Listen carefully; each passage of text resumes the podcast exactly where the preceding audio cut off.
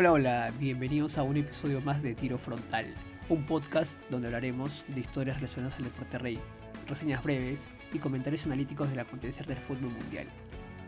En este episodio hoy hablaremos de un portero, que para mí en lo personal es el mejor portero de la historia, hablando obviamente también de los porteros que yo he visto, porque quizás para ustedes puede ser de repente otro como Buffon, Ter Stegen, Kahn, Neuer, etc.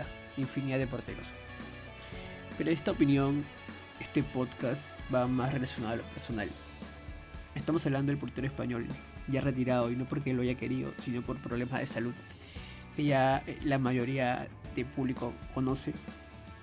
Iker Casillas Fernández, o solo Iker Casillas, portero histórico del Real Madrid y de la selección española. ¿Quiénes no recuerdan ese mano a mano con Robin en la final del Mundial de Sudáfrica 2010? ¿O quién no recuerda esa tanda de penales frente a otro gran portero como Gianluigi Buffon en la Euro del 2012. O tal vez por ahí quienes recuerdan esos clásicos en el Bernabéu frente a Barcelona o de repente partidos donde le ha tocado ser villano en su última etapa en el conjunto de Real Madrid antes que fuera transferido al Oporto. Eso y más en este episodio donde hoy tocaremos algunas cosas del gran Iker Casillas.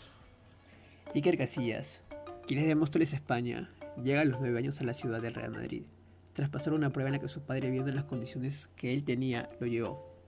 Desde ese entonces permaneció ahí, ganándose un lugar dentro del club e iniciando toda su formación. Casillas con tan solo 15 años ya destacaba, pero no fue hasta un año más tarde, a los 16, edad en la que tuvo su primer llamado al primer equipo del Real Madrid. Llamado que le tomó por sorpresa durante una clase, en donde fue convocado para un partido de Champions en Noruega, partido en el cual no tuvo participación porque fue convocado como tercer portero. Como mencionamos, Casillas ya destacaba, era habitual convocado a la selección española de su categoría, y no fue hasta en el año 1999 donde lograría su primer título con la selección española, ganando el Mundial Juvenil en Nigeria. Tras eso, en septiembre del mismo año, Casillas con solo 18 años hacía su debut profesional en el Estadio San Mamés frente al Atlético de Bilbao. Fue el inicio de todo. Tras la llegada de Vicente del Bosque al club, esto hizo que se consolidara más en el arco merengue. Y es así que con solo 19 años, tras tener partidos importantes, Iker se convirtió en el jugador más joven en jugar y ganar la Liga de Campeones. Todo eso fue importante para poder llegar a la selección española absoluta y ser parte de la delegación que participó en la Eurocopa del 2000 en Holanda, viajando como tercer portero. Tras ello, Casillas logra su primer trofeo como mejor arquero joven e inicia el torneo liguero 2000-2001 como titular. Iker tuvo derrotas como la Supercopa y la Copa Intercontinental, y no tuvo que esperar mucho para poder ganar su primera liga, pues su primera liga la ganó en el 2001. En la temporada 2001-2002 no todo fue siempre luz para él, pues de la noche a la mañana pasó de ser titular indiscutible a ser suplente del portero César Sánchez.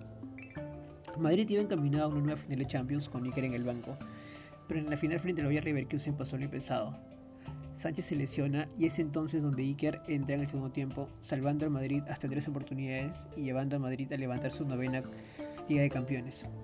Después de eso, Casillas era convocado por la selección española para el Mundial Corea-Japón 2002, donde Cañizares era el arquero titular. Y donde también se lesiona, y es ahí cuando Iker se convirtió en el portero titular teniendo una buena actuación.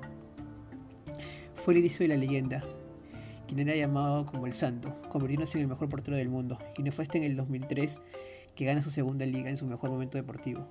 A partir de 2003 no obtuvo muchos títulos con el Real Madrid, pasó lo mismo con la selección española. Es en el 2008 donde Iker ya era capitán de la selección española y fue la figura de España en la Eurocopa en donde se consagró como campeón y obtuvo por primera vez el premio al mejor portero del mundo. Casillas obtuvo ese premio cinco años consecutivos, llegando a superar a Gianluigi Buffon. Para completar su redonda trayectoria, tuvo otra destacada actuación en donde logró ganar su primera Copa del Mundo, también como capitán de la selección española, y donde fue partícipe en la final tras un espectacular mano a mano frente a Arjen Robben y frente a Holanda, consagrándose como campeón mundial. Tras ello, no todo fue felicidad para Iker Casillas, pues tuvo un rendimiento bajo en la época de José Mourinho en el Real Madrid en donde el portugués optó por borrarlo del club blanco. Tras esto, Iker Casillas decide irse a Portugal y empezar una nueva historia en el Oporto, club donde ganó copas y ligas. Iker Casillas se retira del fútbol en el año 2020, tras sufrir un infarto de miocardio. Es entonces donde Iker Casillas deja el fútbol profesionalmente con innumerables trofeos, como por ejemplo 5 Ligas de España, una Copa Mundial, 3 Champions League, 2 Eurocopas, 4 Supercopas de España, 2 Copas del Rey, 2 Supercopas de Europa, una Liga de Portugal, una Supercopa de Portugal, un Mundial de Clubes y una Copa Intercontinental. Esto ha sido todo en el primer episodio sobre Iker Casillas. Espero que haya sido de su agrado. Nos vemos en el siguiente episodio.